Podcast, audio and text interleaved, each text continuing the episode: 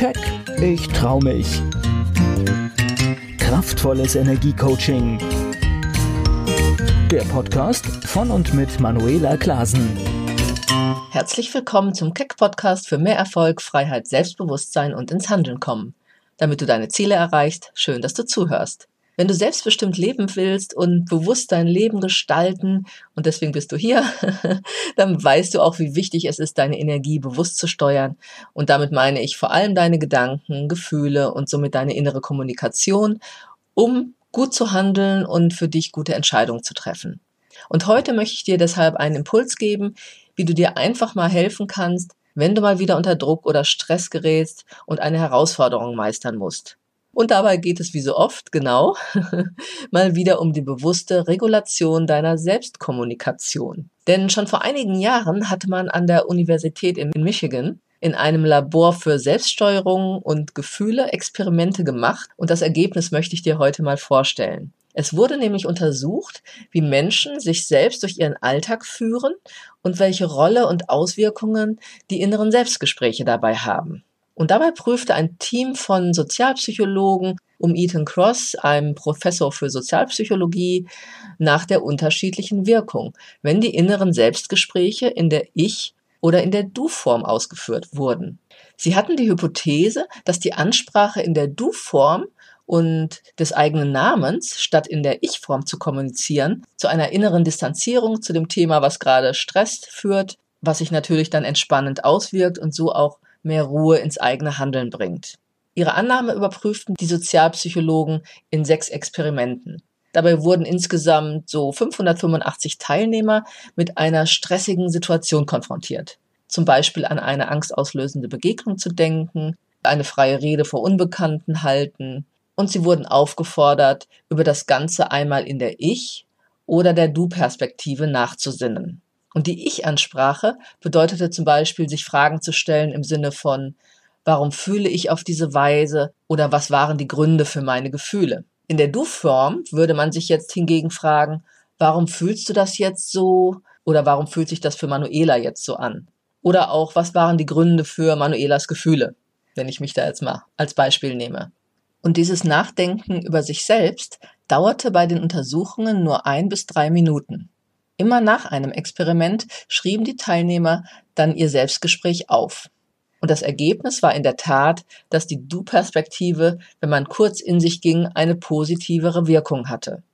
Und für mich ist das ganz klar, denn das ist auch eine im Coaching oft verwendete Intervention, wenn die Menschen mehr Bewusstsein für sich und ihre inneren Programme und damit auch ihre Selbstgespräche entwickeln. Und das ist immer ein, ja, einer der Hauptbausteine.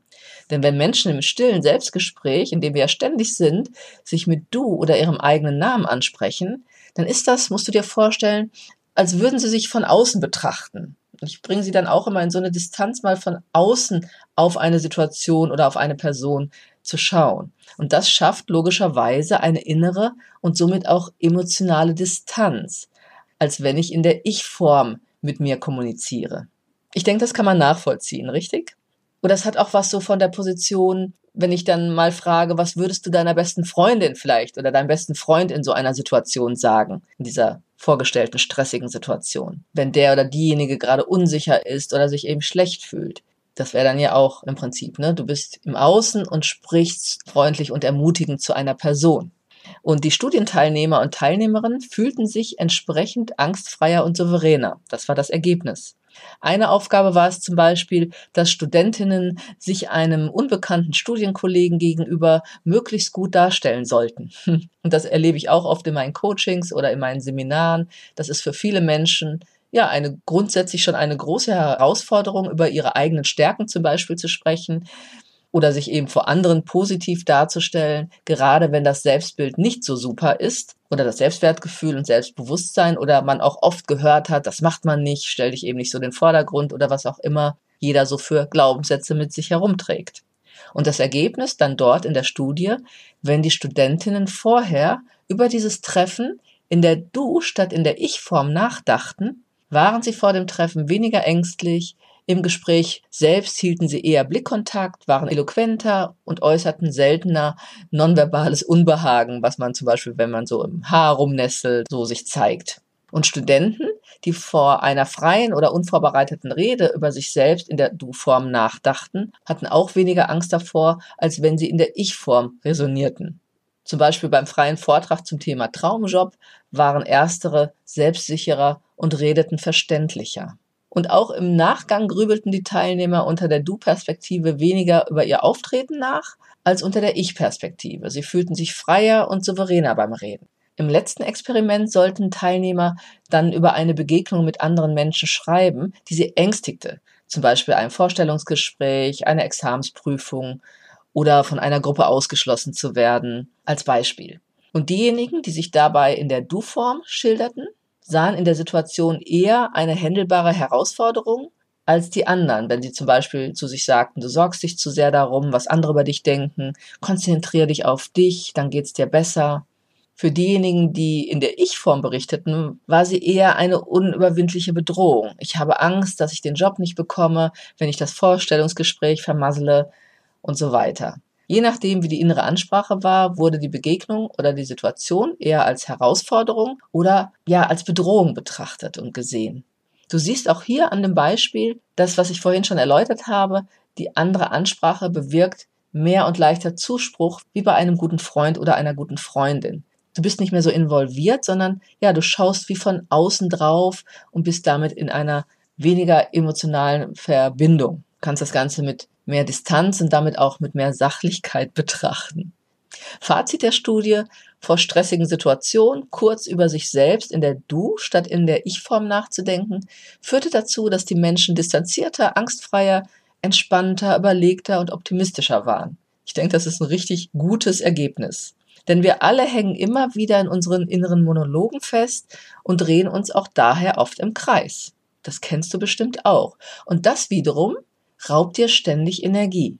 Und die Ergebnisse der Tests zeigen, und das erlebe ich eben auch im Coaching, dass eine kleine Veränderung in der Sprache, mit der Person über sich selbst nachdenken, ihre Fähigkeiten beeinflusst, Gedanken, Gefühle und Verhalten unter sozialem Stress zu steuern, also bewusster zu steuern, sogar bei Personen, die sozial ängstlich waren. Also statt immer in der Ich-Form mit dir zu schimpfen und dich niederzumachen, Hilf dir selber mit folgender simplen Zwiesprache, damit du ruhiger wirst, indem du einfach sagst, was fühlst du gerade und warum, was ist los mit dir oder egal was ist und kommt, du kannst damit umgehen, du wirst eine Lösung finden und dann spür einfach mal, wenn du in so einer Kommunikation mit dir selbst bist, wie du dann bestimmt auch nach einer Weile ruhiger wirst. Und du kannst das jetzt für dich wirklich nutzen und einfach mal ausprobieren. Solche praktischen und leicht umzusetzenden Tools und Handwerkszeug für den Alltag gebe ich meinen Klienten natürlich auch im Coaching mit und bringe ihnen bei, wie sie sich von alten Fesseln der Vergangenheit lösen, wie sie ihr Inneres gut aufräumen und aufstellen, um klar und voller Energie durchs Leben zu gehen. Weil das wollen wir alle und das ist natürlich auch einfach, ja, ein Glücksgefühl und dazu möchte ich gern mit meiner Arbeit beitragen. Ich hoffe, ich konnte dir wieder einen Impuls geben, worauf du achten solltest, um in stressigen oder unerwarteten Situationen immer optimaler und entspannter reagieren zu können.